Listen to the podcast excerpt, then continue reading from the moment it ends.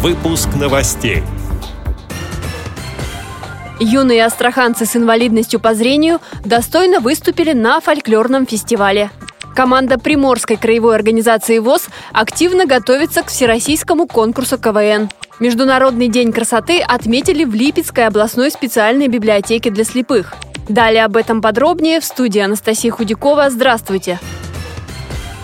В Астрахани вот уже в третий раз прошел областной детский фольклорный фестиваль-конкурс на Толоку. Толока – это работа сообща вместе. Как отмечают организаторы, с помощью таких фестивалей они стараются сохранить народные обычаи и обряды. В конкурсе участвовали более 500 юных талантов, музыкальные коллективы и воспитанники школ декоративно-прикладного творчества. Они пели, танцевали, читали стихи и удивляли своими поделками гостей со всей Астраханской области. Библиотеку для инвалидов по зрению представляли трое участников. Они выступили достойно. Камила Хаирова завоевала диплом третьей степени, представив поделки дерева и очаровательного ежика из бисера. Вадим Добреля получил диплом второй степени за работы в технике выжигания. А Вероника Евсеева отмечена дипломом первой степени за работу «Краса Каспия». Ее лотосы из бисера были сделаны специально для этого фестиваля.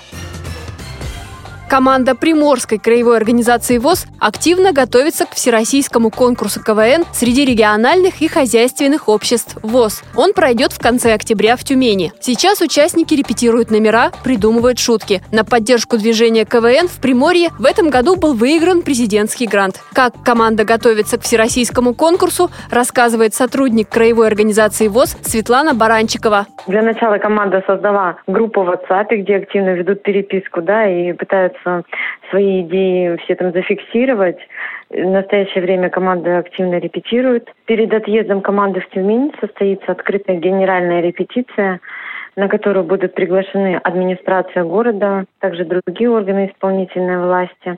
Телевидение будет освещать события. Местные жители города Владивостока смогут ознакомиться с творчеством ребят, посетив данную репетицию генеральную. После участия команды во всероссийском конкурсе команд КВН ВОЗ команда проедет мастер-класс по местным организациям в Приморском крае. Интегрированное движение КВН в Приморском крае началось в 2012 году. За это время уже состоялись два фестиваля, в которых также участвовали представители Хабаровской и Якутской региональных организаций Всероссийского общества слепых.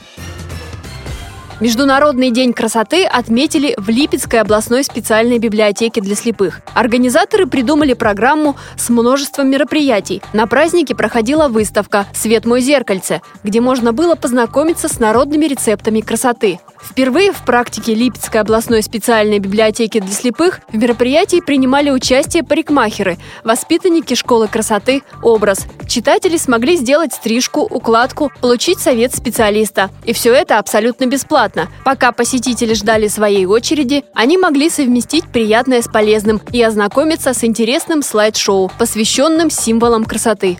Эти и другие новости вы можете найти на сайте Радио ВОЗ. Мы будем рады рассказать о событиях в вашем регионе. Пишите нам по адресу новости собака ру. Всего доброго и до встречи!